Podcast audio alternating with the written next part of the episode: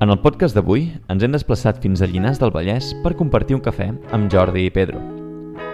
Avui parlarem sobre la salut en el rendiment, concretament el rendiment en el bàsquet. En el seu centre de tecnificació preparen els jugadors i jugadores des de les etapes formatives fins a la categoria de sènior per a millorar el seu rendiment individual, des de la tècnica, la preparació física i la psicologia. Parlarem sobre la importància de la salut des de la prevenció, ja que sense salut no pot haver-hi rendiment. També parlarem sobre quins aspectes són bàsics per a ser un jugador o jugadora d'elit. A més a més de la gestió psicològica sota la pressió que un mateix es posa i dels demés. Tot això i molt més, a continuació. Som-hi!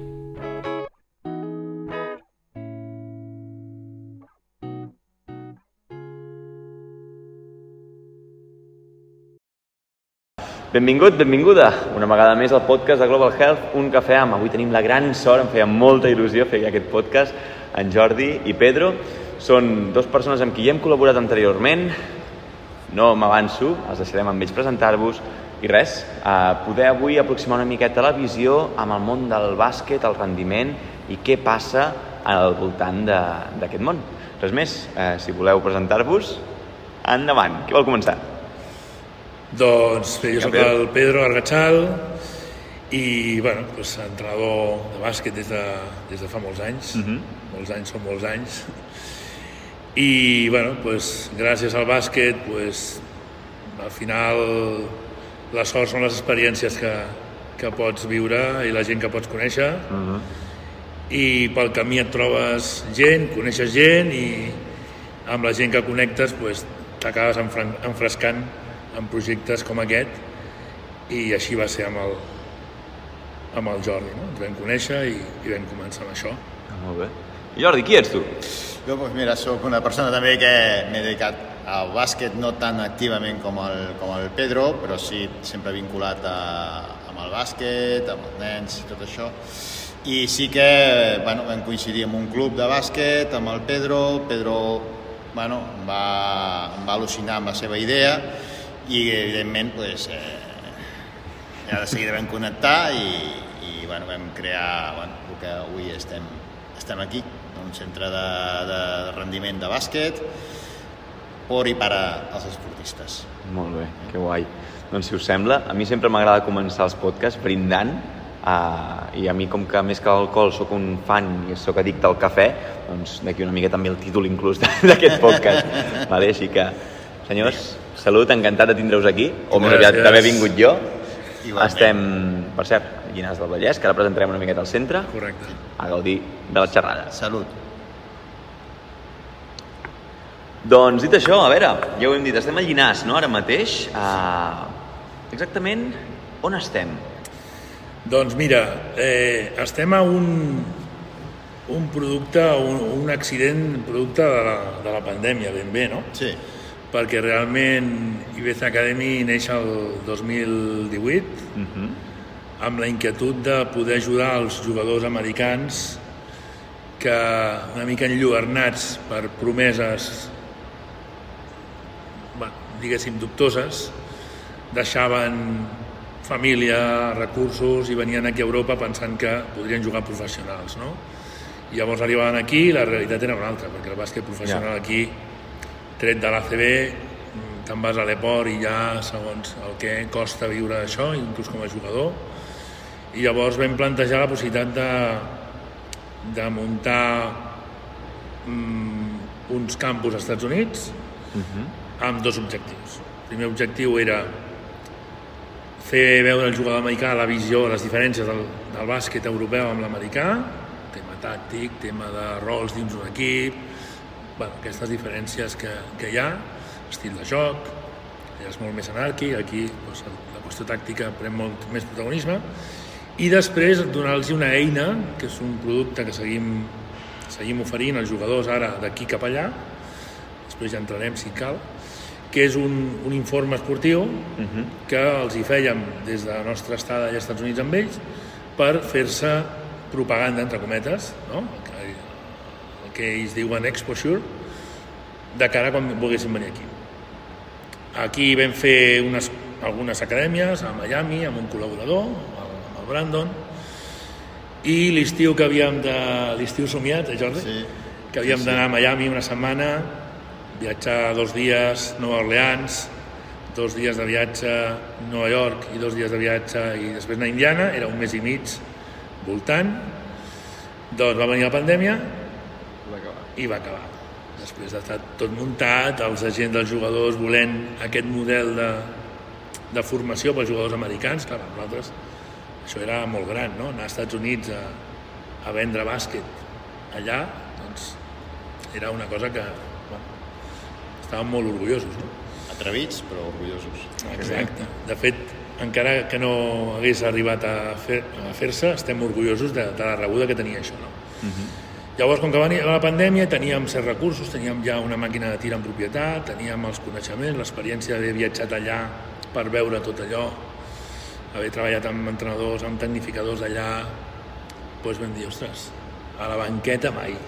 Vam dir, a la banqueta no ens hem de quedar mai i, bueno, com que som dos bojos, no sé qui ho està més de boig, Sí. doncs vam decidir llançar-nos a la piscina.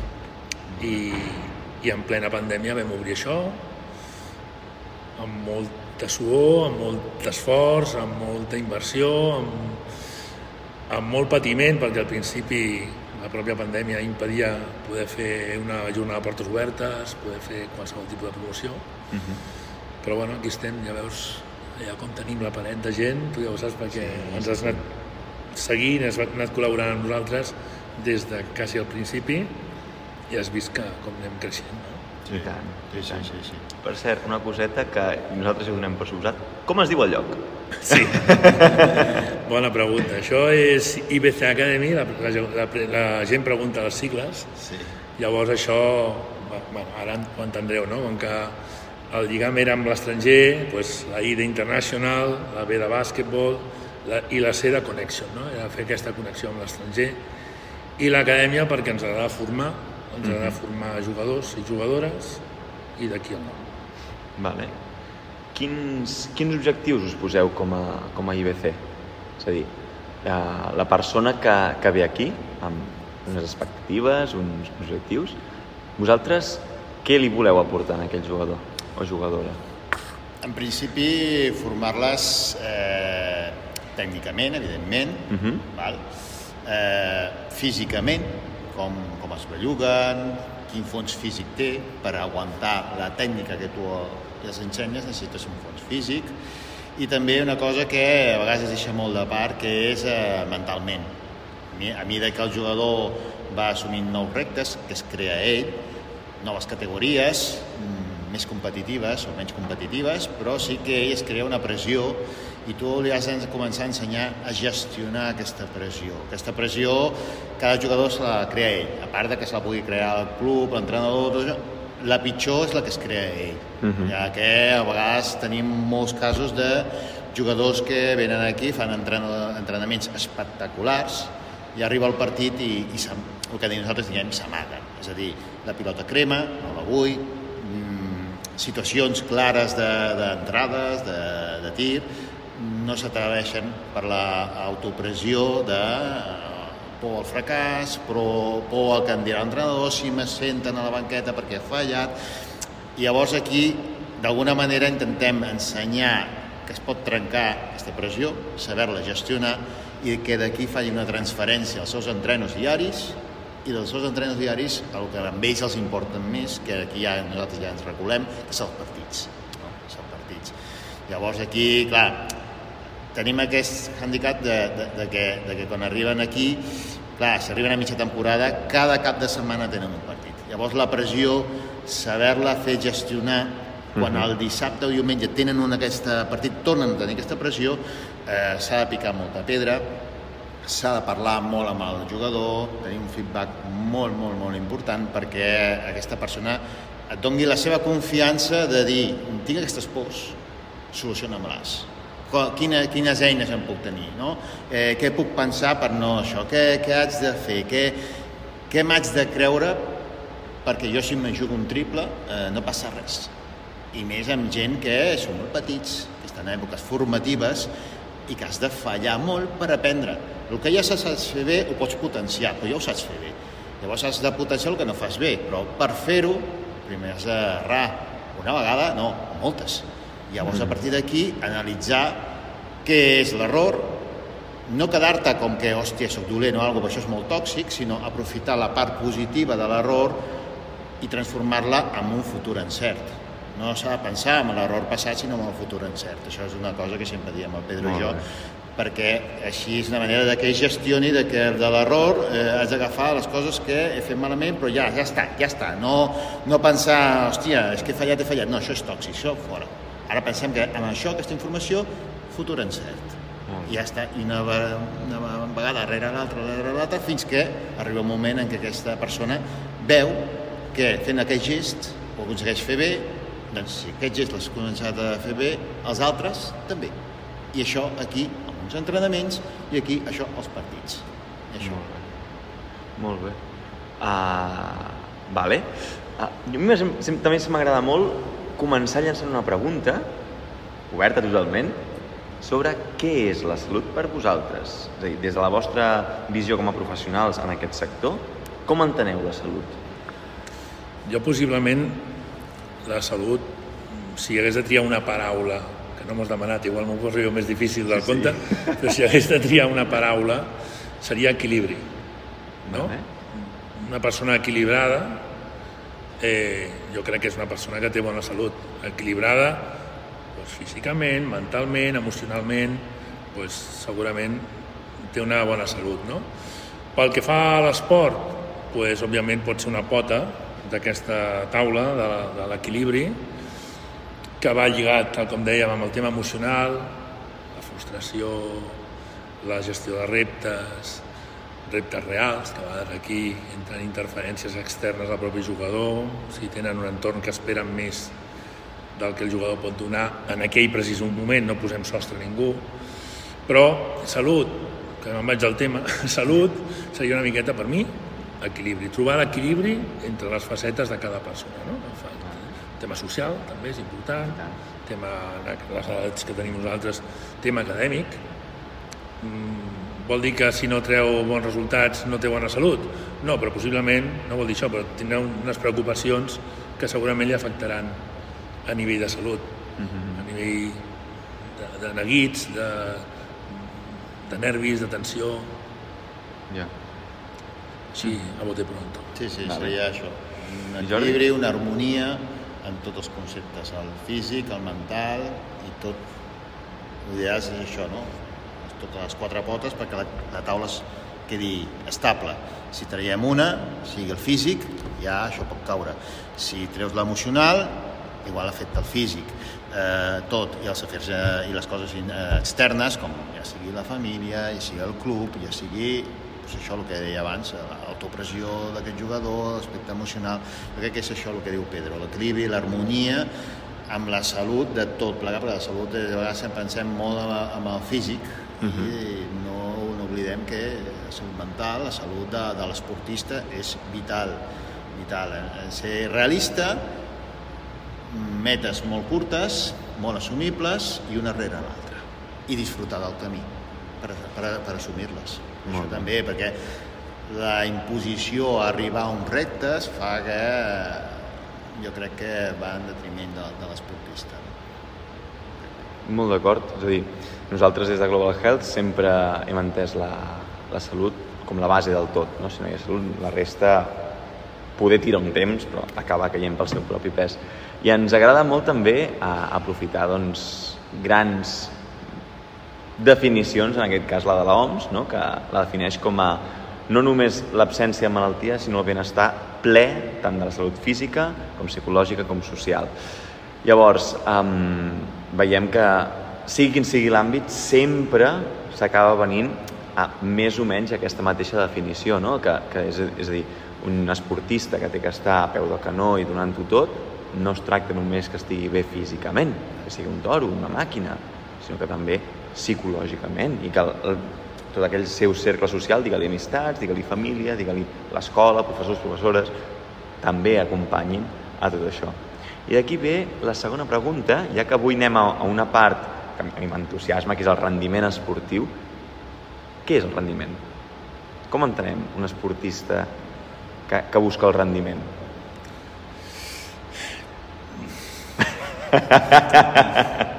A veure,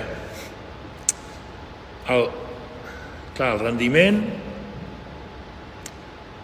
seria, per mi, eh, crec que seria una cosa molt, molt subjectiva, no? Mm -hmm. perquè a vegades pensem en rendiment i pensem en, en professionals, no? Carlos Alcaraz, ahir ens guanya el Wimbledon.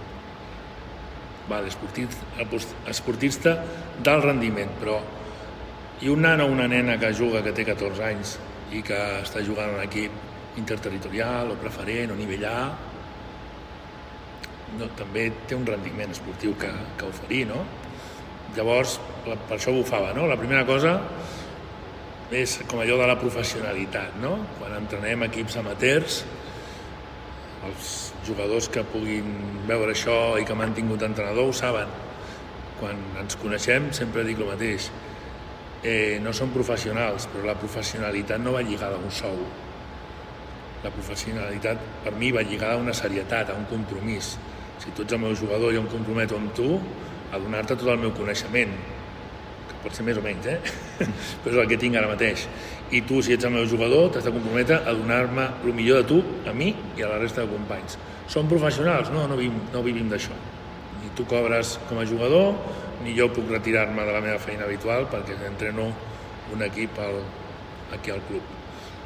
Llavors, el rendiment passa una mica el mateix. Jo crec que el rendiment esportiu és el, el fet, igual que la feina, el rendiment és complir amb uns objectius, uh -huh que, i aquests objectius han de ser acords a, a la teva edat, al teu nivell, a les teves habilitats, a la teva categoria.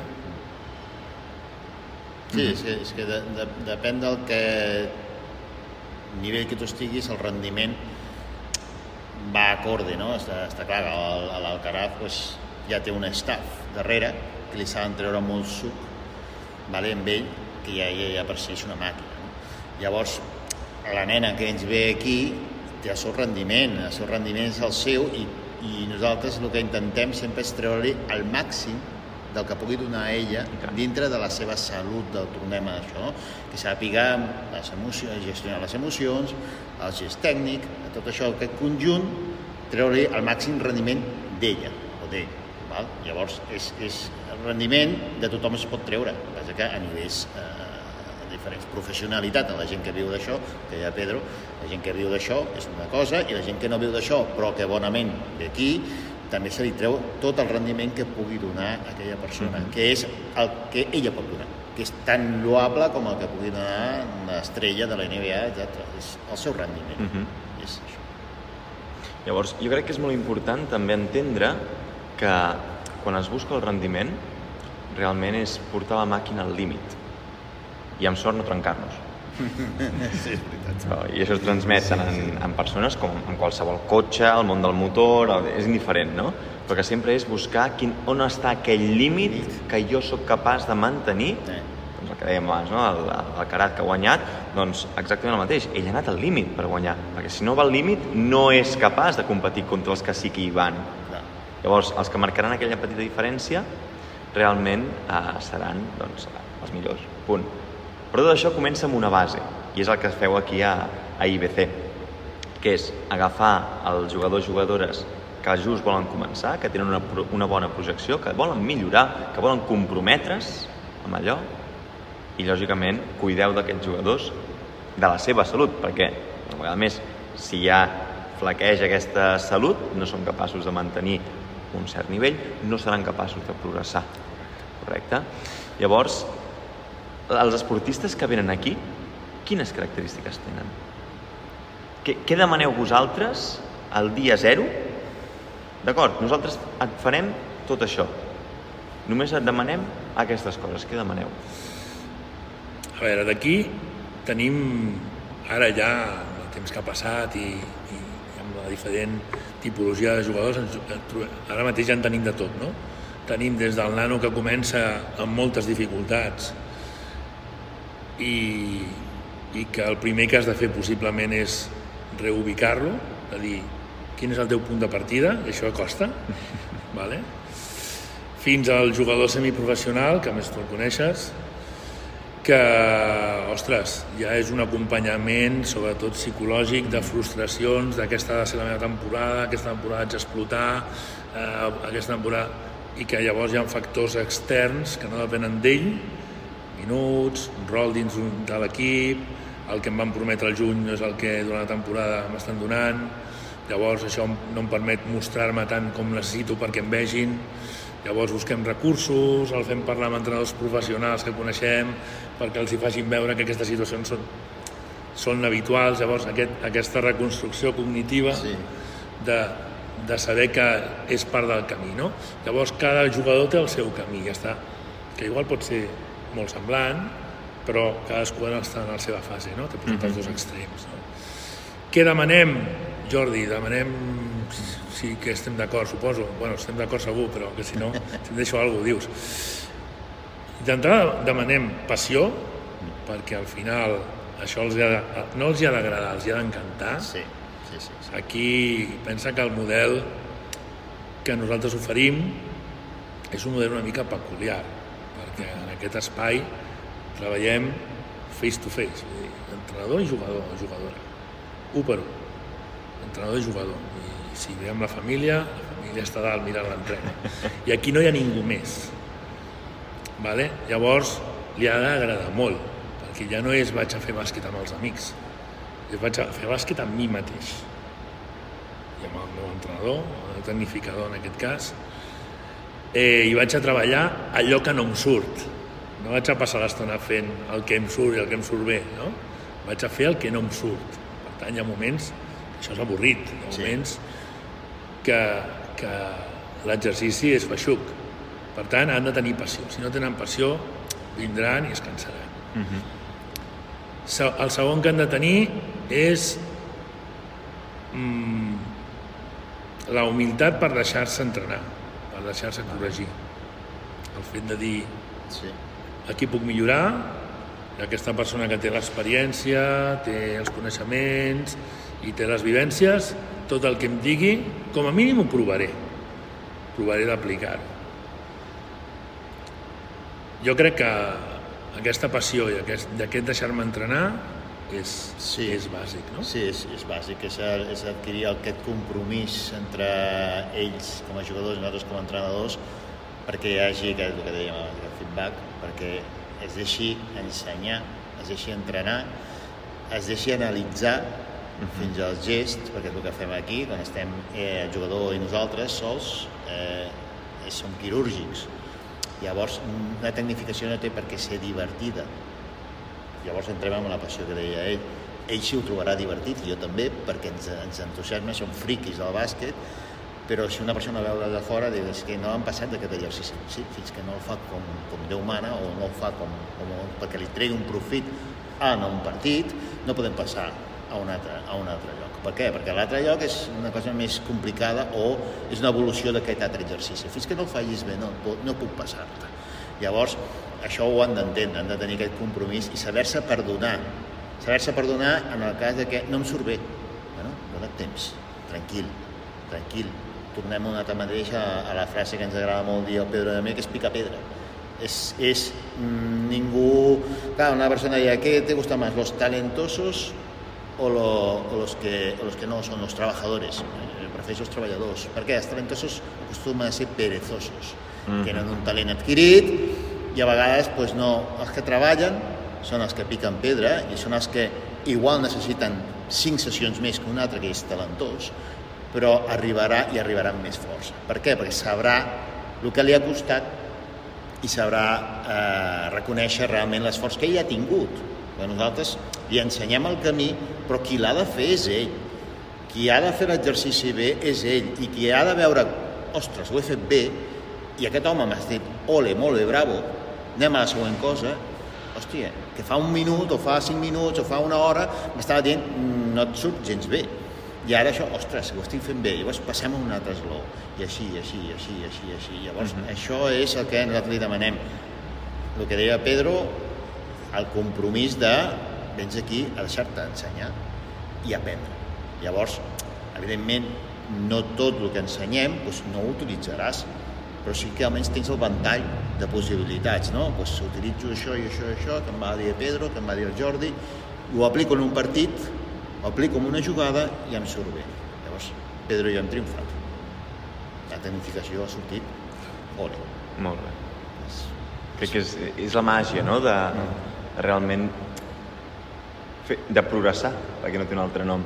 El fet de dir, hòstia, persisteixo i segueixo treballant, tinc aquesta constància que em permet aquell gest, aquella tensió que puc fer amb la mà per fer un llançament, de més a prop o més lluny és diferent, perquè la pilota arribi dins de la cistella en aquest cas, però que diu bàsquet diu també futbol, béisbol, és indiferent, s'aplica a, tots, a tots els esports, inclús gent que no es dedica al rendiment, és a dir, gent que no es, que just vol començar a cuidar-se, important no és tindre el, el talent no? d'aconseguir aixecar molts quilos, jo què sé, per posar un, el primer exemple que em ve al cap, sinó de cada dia seguir, seguir, seguir, dedicar-te aquell temps, aquell moment a seguir progressant. És més important fer passets constants que no grans salts. No? A més, aquí hi ha, hi ha una cosa que, per exemple, no sé, el, el qui toca un instrument de música uh -huh. té molt clar que ha d'anar a classe des de petitó, la carrera de música és la més llarga. Sí, sí. Segurament més llarga que la de medicina, perquè comences de petit amb el llenguatge musical, després amb l'instrument, igual l'instrument són 10 anys d'estudis, de, ja no sí. són 10 anys d'estudis. No? I tothom que té clar que ha d'anar a classe cada, cada setmana, no? I mm -hmm. moltes vegades classes particulars. La classe particular en l'esport, i tu t'hi dediques, no sé si en l'àmbit... En el bàsquet està... Ara comença, comença a estar una miqueta instaurada. Quan, quan el model dels Estats Units és bàsic. Des del moment en què els nanos d'institut, durant un període de temps, sembla que setembre a mitjans d'octubre, per normativa no poden entrenar en equip, per normativa. Això no el high school. I llavors poden, poden ajuntar-se els amics per entrenar al, al, al gimnàs, al gim de l'institut, però no poden estar guiats per un entrenador. Llavors què fan? Tots tenen el seu entrenador personal. Però aquesta cultura aquí no està instaurada. Llavors moltes vegades què passa? La gent que ve aquí a tecnificar és que eres un friki que te pienses que tu hijo és Pau Gasol, no? sí o no? Llavors simplement és dir, ostres, a mi m'agrada m'agrada tocar el violí, doncs vaig a un profe que m'ensenya a tocar el violí. O m'agrada pintar, vaig a algú que m'ensenya a pintar. Eh, jo vull aprendre anglès, contracto un, un professor de conversa individual. Uh -huh. Per què no puc contractar algú individual que m'ensenyi I tant. els fonaments del bàsquet, no? I no només això, sinó que aquesta persona, aquest professional de, de la branca que sigui, anem a centrar-nos en el bàsquet, farà allò que tu necessites. No allò que té que aconseguir amb objectius imposats per...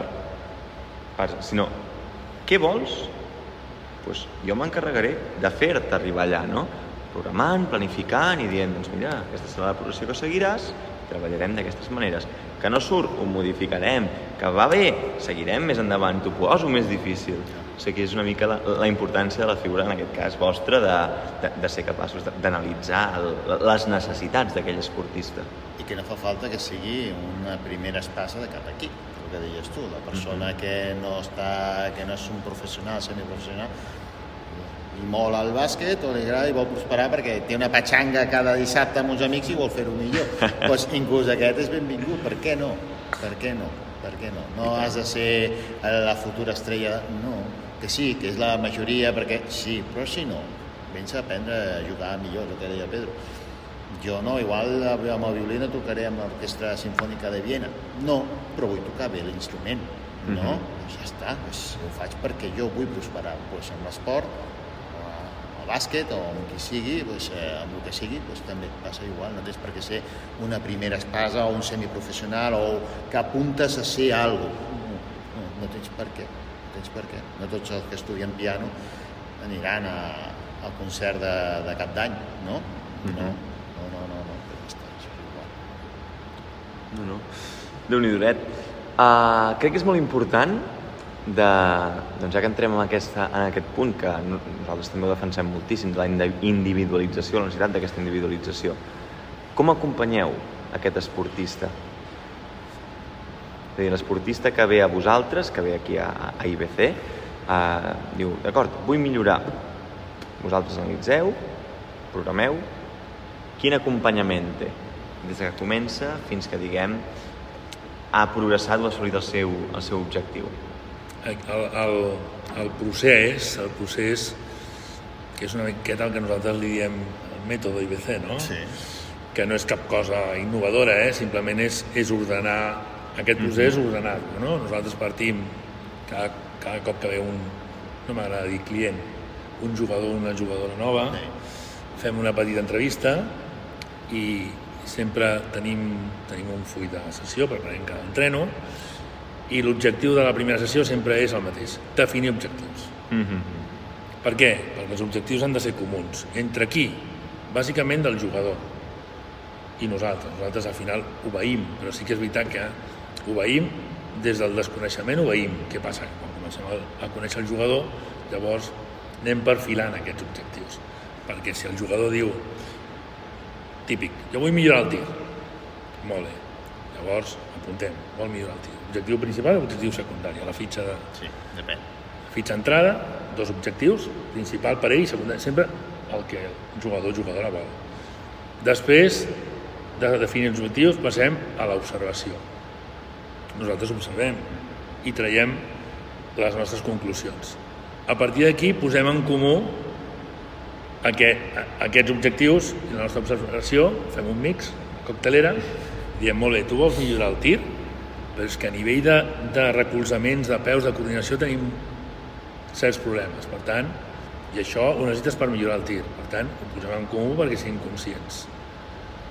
No ens ha passat gaire, normalment la gent hi confia, perquè al final, doncs, ostres, tenim, un, tenim una experiència i a partir d'aquesta posada en comú, llavors dissenyem el, pa- el pla de treball. El pla de treball és que cada cop que vingui aquí entreni amb el Jordi o entreni amb mi, és indiferent, com que hi ha un pla de treball comú, doncs seguirà aquest pla de treball. El dia que vingui amb el Jordi seguirà aquest pla de treball amb la seva metodologia i el dia que vingui amb mi seguirà aquest pla de treball amb la, amb la meva metodologia, però aquest pla de treball està basat en els objectius Correcte. comuns. Per tant, no és avui entreno amb un i faig una cosa i demà passat m'entreno amb l'altra que no té res a veure i faig una altra cosa diferent. Llavors, ja dic que no és cap cosa que l'invento de la gasosa, No, ja, ja. però és ordenar tot aquest procés. Un cop hem ordenat aquest procés, treballem. Òbviament, en funció de la seva evolució, això va variant. No, Mm no. És, és això, és, és, és el que diu Pedro. Hi ha qui se li dona millor pues, l'aprenentatge del vot, pues ja el vot el podràs potenciar quan no li donaràs un perfil primari, o sigui, secundari, i el tir, si realment vol millorar en el tir, perquè el tir té deficiències en mecànica, en posició de peus, el que sigui, doncs incidirem. Eh, ens posem en comú amb Pedro, doncs mira, sí, com ho veus, pam, pam, pam, pam, i seguim aquesta, aquests, aquest rendiment per això. Si hem descobert que a part del tir falla un altre, un altre aspecte, doncs eh, se li ha de dir també en el, en el jugador o jugadora que dir-li, bueno, ja és el tir, sí, però hi ha això. I normalment, per no dir-te sempre, el jugador diu, sí, tens raó. És veritat, també tinc que millorar això perquè ja m'ho havien dit. Però clar, moltes vegades ens trobem que li han dit, però no li han millorat. Ni tan sols s'han parat a bueno, Explicar a explicar que també el, el que deia Pedro, clar, un entrenador té 12, 13, 15 jugadors, moltes vegades està ell i a vegades li ve a ajudar algú i no pot estar per a rectificar això. Bueno, si aquesta mancança nosaltres la cobrim eh, con creces, no? Però sí que és veritat que hi ha vegades que els clubs, a vegades, no és una crítica, jo també ho entenc, que són els temps que corren, a vegades eh, prioritzen potser tenir club, eh, equips en, en, en situacions més altes, en lligues més altes, que eh, en èpoques formatives que potser haurien d'estar més en consonància a ensenyar aquestes coses. Llavors, al no tenir això, és quan venen aquí i, i nosaltres fem de mecànics i arreglem el que podem. fent amics, eh? Sí, com sempre. Sí, però és que s'ha tornat tot una mica molt competitiu i vull tenir tots els meus equips a Inter, a preferent A, etc etc. Però va, vol- vols uns resultats que aquests jugadors necessiten una base. Li has donat aquesta base. Clar, vols els resultats. Llavors que discrimines a la gent que no té aquest nivell, Uh -huh. ensenya-li. Igual et sorprèn i surt pum, un bolet I i un, un jugador o jugadora, pam, dona-li l'oportunitat. Sí, sovint ens, aquí és una cosa que hem parlat sempre, no?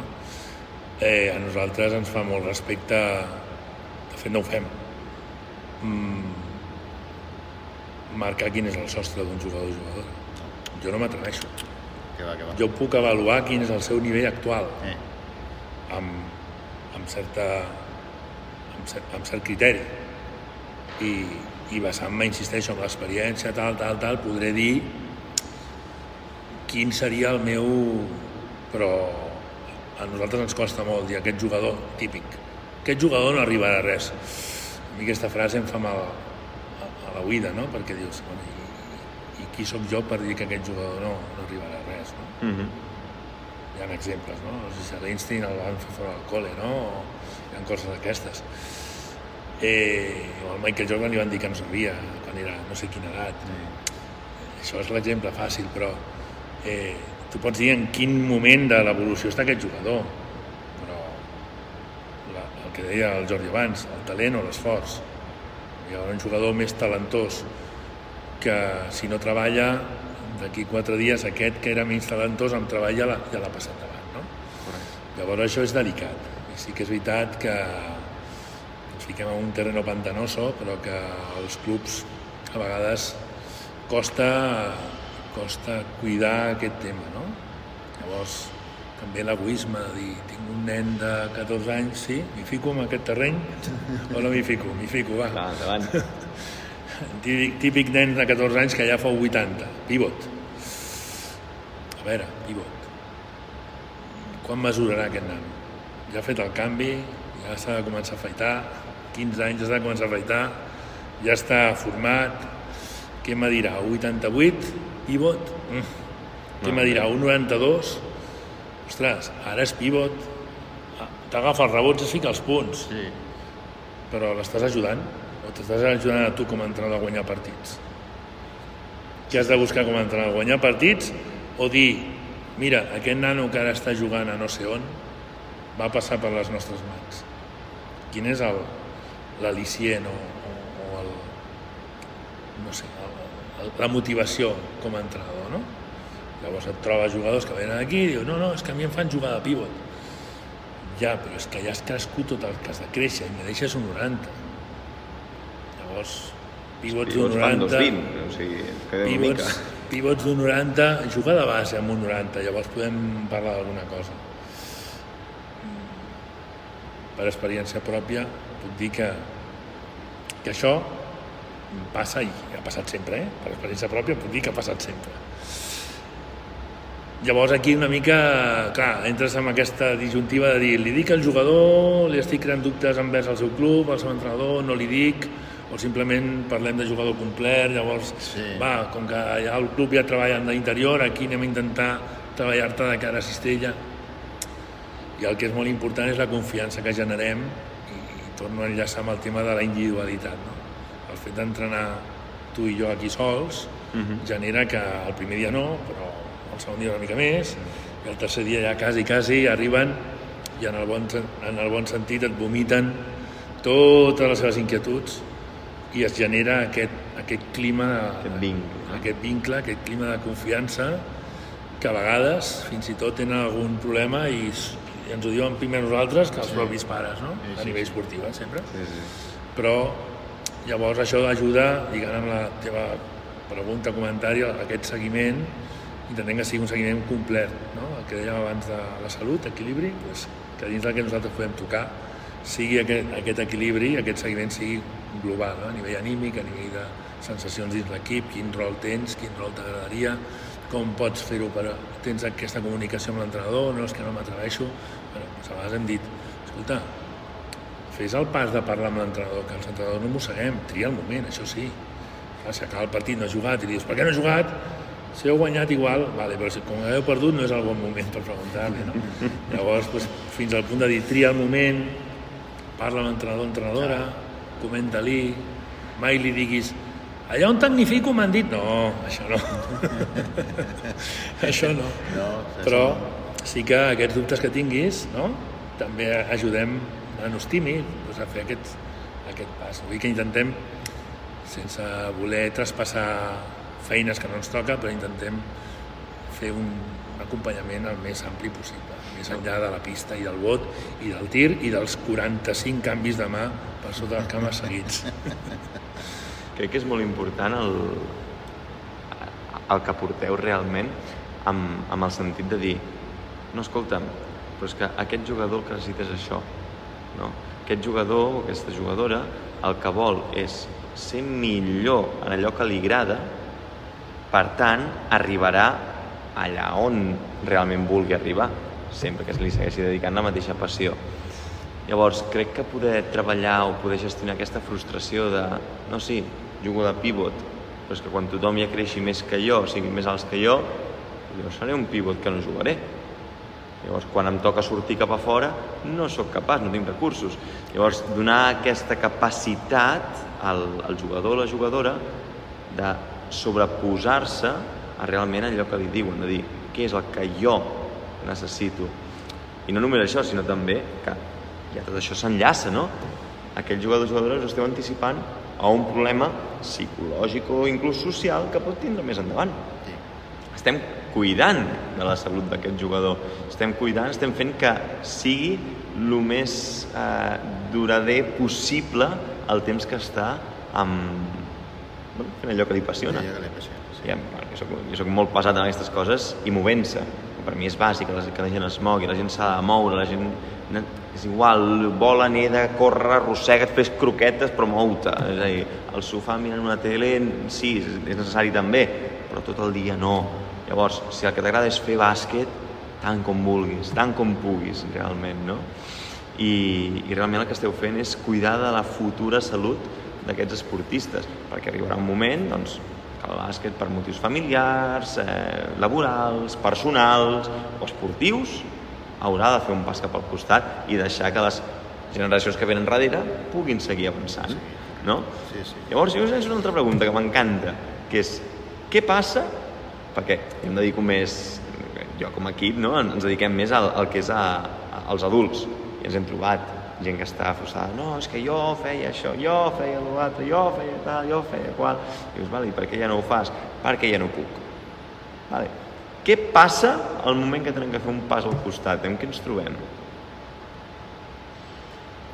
Bueno, de, també depèn de la persona. Si el que ha fet un pas, crec jo, eh, Mhm. a un costat has estat a un nivell moral, a un nivell no professional, però pràcticament, o has estat molt valorat, a fer un pas al costat a vegades pot ser més frustrant que el que ha estat sempre a un nivell no tan alt. Mhm. vale? Per què? Bueno, perquè continuar fent el que ja feies fins ara, donant el pas al costat, te serà més fàcil perquè no baixaràs pràcticament del teu nivell, vale?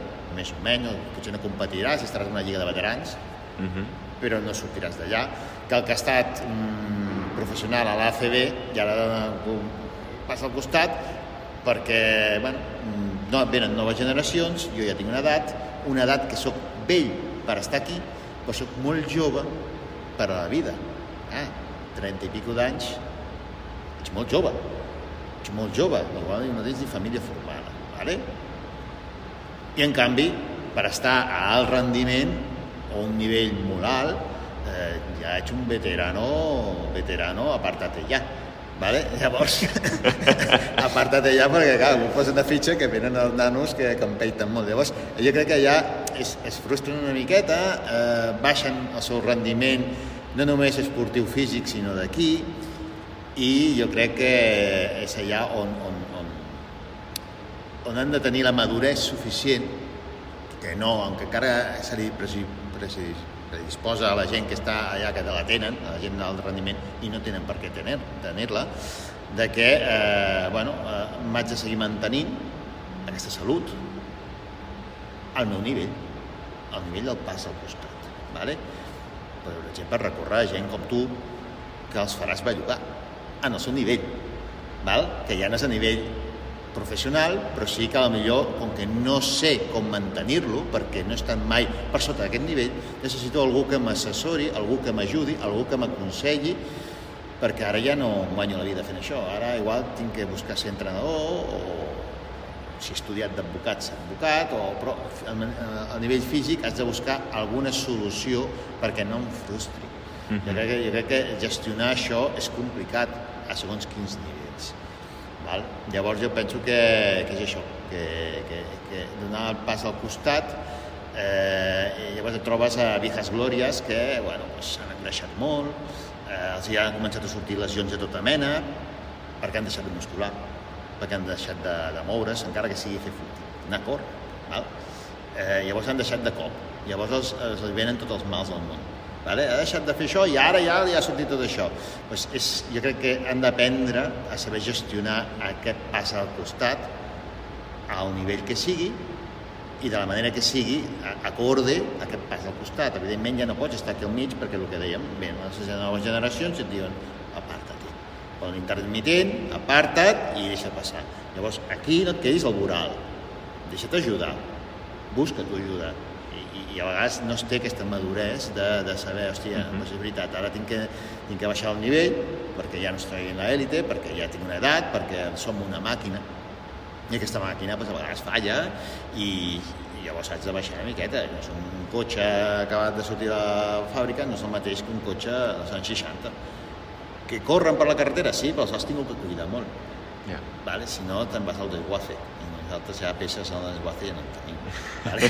llavors, llavors, nosaltres ja, ja som clàssics, ja som històrics. Llavors hem, hem de començar a mirar aquestes coses. Vale? Et miro tu perquè també estàs, eh? En la pomada. Passa palabra. Però crec que és molt... Us llenço una altra pregunta, que seria Quina recomanació li donaríeu a aquella persona que ha estat a, que ens pugui estar escoltant ara mateix no? i diu hosti, és que veig que no acabo d'arribar en el punt, a part de vindre aquí perquè s'entrenarà amb mateixa intensitat i ho gaudirà molt i no es farà mal, eh, quina recomanació li diríeu a aquella persona que diu o que ja està veient que li queda poca vida a, aquesta, a, a aquest rendiment tan elevat? Jo, jo crec que és bàsic bàsic, eh? lligant amb el que deia ell i lligant amb el que preguntes tu ara. Jo crec que és bàsic estar satisfet amb el que has fet a molt cada bé. moment. És com fer anys. Hi ha gent que ho porta molt malament fer anys. Mm -hmm. no? Jo, en el meu cas, pues, si... tinc 48, eh? I jove. Si... Si jo estic satisfet amb el que he aconseguit amb la meva edat, no, no em fa no em fa nos a complir anys. Jo crec que aquí passa el mateix. Si em toca el moment de, de tenir un altre rol a nivell esportiu, si estic satisfet amb el, amb el que he aconseguit fer, que no vol dir ser professional, eh? Jo he pogut jugar a tercera catalana amb els col·legues i estar super satisfet amb això. No parlo de... Simplement estar satisfet, no estar frustrat, et costarà menys donar aquest pas al costat uh -huh. ho portaràs millor, ho gestionaràs millor emocionalment. Jo conec gent propera que l'edat la porta molt malament. I diu, bueno, igual és que...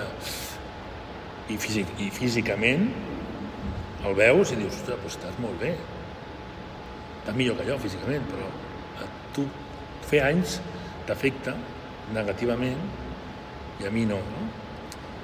Per què? Pues perquè, bueno, possiblement haguessis volgut fer més a la teva edat, no sé, o a nivell esportiu haguessis volgut arribar més i, i per, per, la, per la situació que sigui no. Uh -huh. Llavors jo crec que aquest equilibri emocional, el que dèiem abans, no? l'equilibri, fa que, bueno, que aquest moment que pot ser dur o pot ser delicat, eh, bueno, ho acceptis d'una altra manera. Jo trobo falta les pistes, molt, ara hi ha 48, hi ha poca gent, però bueno, fins fa poc a mi m'hagués agradat seguir jugant i ja per genolls, per tal, per qual, pues, pues no, no he pogut, no? I ho trobes a faltar, però ho trobes a faltar d'una manera sana, no d'una manera una frustració negativa. No? Mm -hmm. Llavors, com ajudar aquesta persona que està a prop? Bueno, tenim un cas no? d'un jugador que ja no juga, Sí.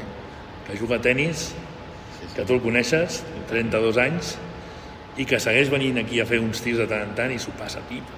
S'ho passa pipa. Per què? Perquè és el que dèiem, no? Que deies ara, aquí no, no hi ha risc d'un impacte, de- d'un mal contacte, no hi ha risc de saltar i trepitjar un turmell amb un rebot, o, o ja li adaptes la sessió perquè no hi hagin arrencades i aquella, aquella estrabada muscular o aquella trencada de fibres. Llavors és trobar l'equilibri, repeteixo, eh, entre el que m'agrada fer entre el que m'agrada fer i com ho puc fer en cada moment, no? -hmm. M'agrada seguir fent-ho, però no puc fer-ho a aquest nivell. Bueno, doncs, escolta, si no puc seguir jugant a bàsquet, pues, de tant en tant monto aquí un exercici de competició amb els, amb els jugadors que venen, no? Mm -hmm. És una forma de seguir, o bueno, en el nostre cas pues, som entrenadors. Eh, Anticipar-se és una bona opció. A vegades no, a vegades no l'encertes, no? Jo vaig començar a formar-me com a entrenador amb 17 anys, tinc 48. Bueno, doncs, doncs en aquell moment, òbviament, vaig seguir jugant, també vaig ser àrbitre, vull dir que he passat per, per, per diverses facetes de l'esport, del bàsquet, i el fet d'anticipar-te doncs, fa que després li puguis donar una continuïtat que mai saps on, on et portarà. Jo quan vaig fer el primer nivell d'entrenador a- amb 17 anys, l'any 92, qui m'havia de dir que amb 48 tindria el meu propi centre de tecnificació junt amb el, junt amb el Jordi. No? Pues, òbviament ja ens coneixem. Llavors és una mica estar satisfet amb el que has fet fins, a que, fins cada moment i el, el i si jo crec que no ajuda gaire. I si hi hagués, i si hi hagués. Mm -hmm. Eh, no vas, no vas fer, mira endavant. I si hagués fet? Bueno, oi que no ho vas fer? Tira milles. Per això és important inculcar que disfrutin del camí. És perquè no hi hagi... és Que bàsic. disfrutin del camí, del, de la suor, de les pèrdues de pilota, dels entrenaments. Disfruta. Disfruta del camí, sempre, sempre. Esport, els estudis, amb el que sigui, disfruta. Perquè no hagis de fer el pas enrere, el que diu el Pedro. I què? M'ho he passat molt bé. Les expectatives, no? Aquí està. I després el que hem, hem començat dient, no? Ostres, doncs si pel camí et trobes amb un Jordi, et trobes amb un Marc, et trobes amb, amb jugadors i familiars, no? et trobes amb altres entrenadors. Avui m'arriba una notícia d'un entrenador que va ser company meu, ostres, doncs està malalt. Però no ho sabia, està malalt greu, m'ho han dit aquest matí. Ostres, doncs fa, jo què sé, fa tres anys que no, que no parlo amb ell, però hi ha aquell vincle, doncs, ara, quan sigui el moment el trucaràs i quedar-te quedar amb això, no? La gent que et queda pel camí, les experiències, no? Mm -hmm. Al final et trobes anant a Colòmbia a fer un clínic, no? Sí. Sense saber com, sense saber com, et trobes fa uns anys anant a Colòmbia a fer un clínic Imagina't. i dius, què, què pinto jo a Colòmbia fent un clínic? Bueno, escolta, la gent allà entusiasmada amb tres entrenadors, dos argentí, un argentí i un basc i, i un català, que sembla un acudit, que van allà a fer unes xerrades de tecnificació, de scouting, de no sé què, no sé quantos. I encara a hores d'ara ens escrivim la gent que vam estar allà de dir, eh, aviam com fem la següent. Vull dir que són experiències és, i cada cosa porta sempre a buscar les coses positives. També hi ha mals moments, també, perquè a vegades hi ha decisions que no comparteixes, et toca... Hi ha moments delicats que tu comptes amb una sèrie de circumstàncies que t'envolten i ve una pandèmia i aquestes circumstàncies canvien i tu t'has ficat amb això i tenies unes previsions de cert tipus fetes i, i et trobes ostres, això no hi comptava i, Ja. i on està el salvavides que m'ho feu però que el, el, el balanç sempre ha de ser positiu i és molt important que el Jordi disfrutar del camí no? Mm. Trobo Disfrutar. bàsic. Trobo bàsic el fet de poder dir escolta'm, mm, el meu objectiu és arribar aquí, però en cada petit pas que faig per anar-hi arribant, sóc capaç de mirar enrere, no? I, ja, ja englobant tot el que hem estat parlant, sóc capaç de mirar enrere i dir estic orgullós de cada petit pas i Sí. aquell orgull realment acaba sent el que et donarà més forces no per arribar al teu objectiu, sinó més amunt. Sí, sí, sí, sí. Sí, sí. No? Busquem els, els treballadors, no, Sí. no els que tenen el do.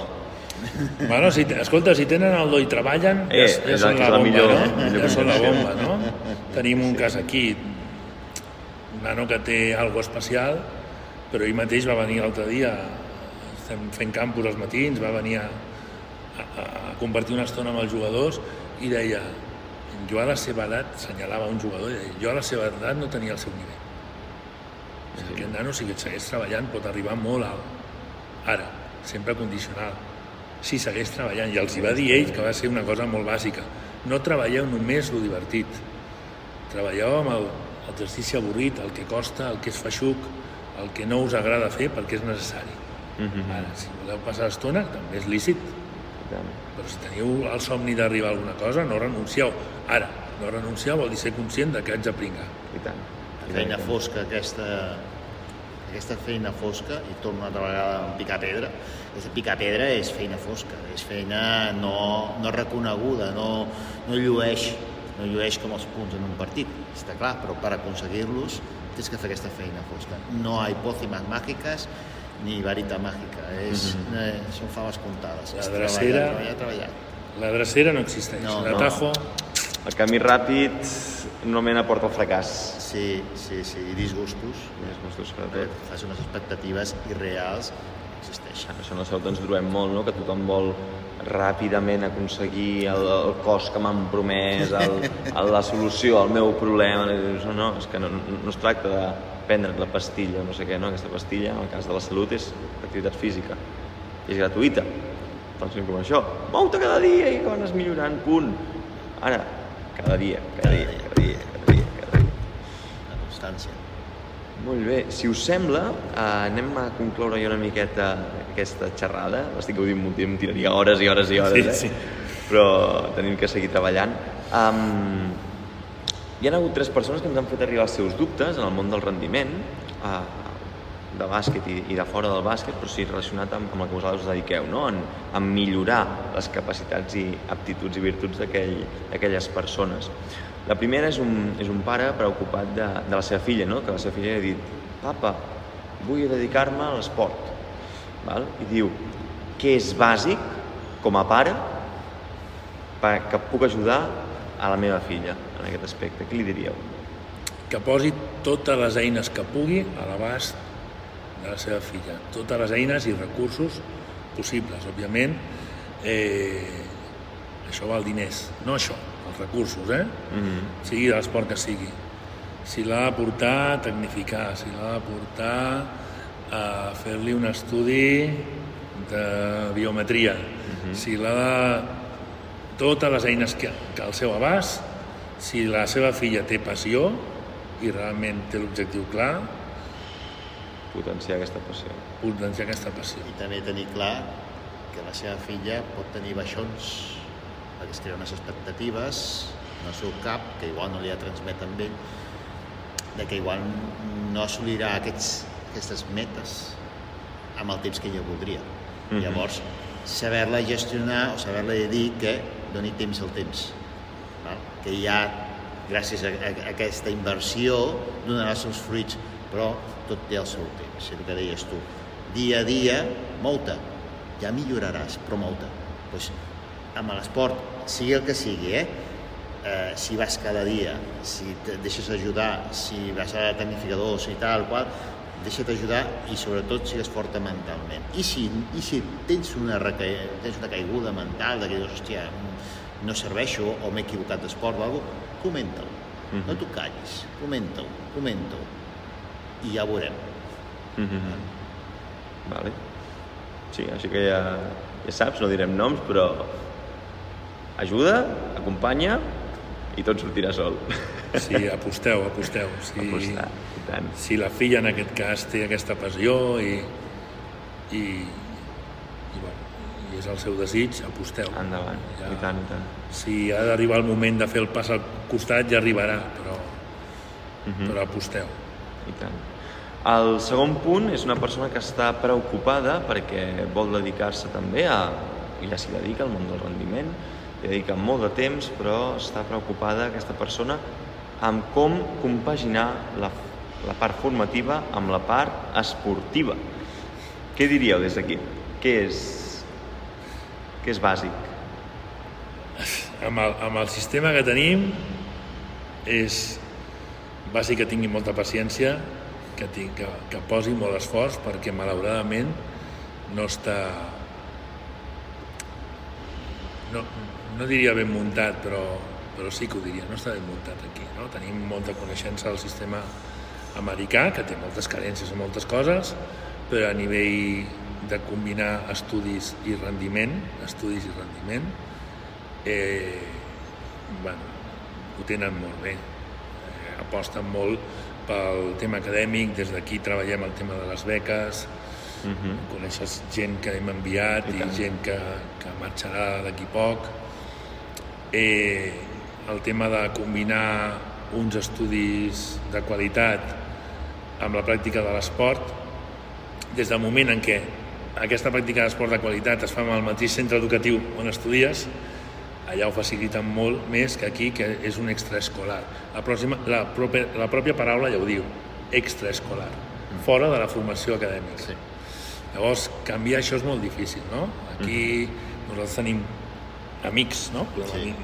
podem dir amics que són americans i que són lligats al món del bàsquet i quan, quan els expliques que un jugador t'anula una sessió de tecnificador, de tecnificació perquè demà té un examen, al·lucinen, no s'ho creuen. Per què? Perquè allà, si tenen un examen i aquell jugador o jugadora forma part de l'equip, el propi centre educatiu els hi posa un profe particular perquè puguin reforçar sense deixar d'entrenar, perquè saben que aquest són estudiants atletes. Allà la figura és l'estudiant atleta, mm -hmm. o l'atleta estudiant, eh? l'ordre és igual. Però tenen molt clar aquest, aquest doble aquesta doble vessant. Llavors, això fa que, que ho tinguin molt més fàcil en aquest sentit. Aquí, el grau d'abandonament, sobretot, per desgràcia, en l'esport femení. El grau d'abandonament, no vull desanimar, eh? no sé si és noi o noia, a determinada edat és altíssim. Per què? Perquè batxillerat i universitat hi ha molta gent que diu ah, jo necessito més temps per estudiar. Això és, això és un greu error. Sí. Uh mhm. -huh. Això és un greu error perquè vol dir, i aquí em donaràs la raó, necessito més temps per estar assegut i estar quiet. I tant.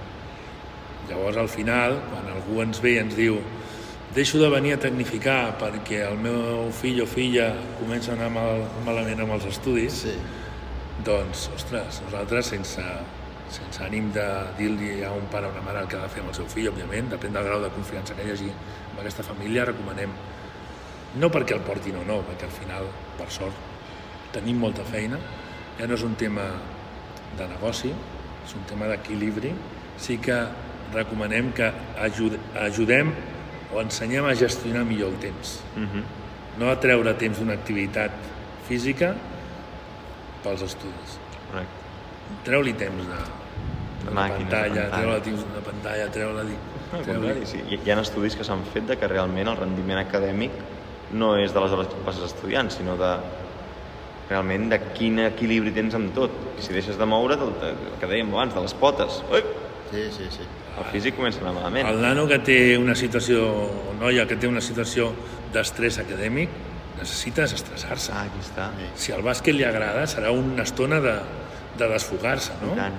Nosaltres I tenim tant. jugadors i amb un jugador sempre intentes crear, ja parlo a nivell d'equips, crear aquest vincle. Nosaltres hem entrenat junts equips i venir un jugador, un jugador, avui he tingut un mal dia, estic passant una mala època sí. perquè tinc un familiar malalt o perquè tal, o, o fins i tot la parella, si són més grans, no? I dir, bueno, doncs mira, aquesta estona de bàsquet, intenta evadir-te de tot i que et serveixi per desfogar-te, descansar i tal.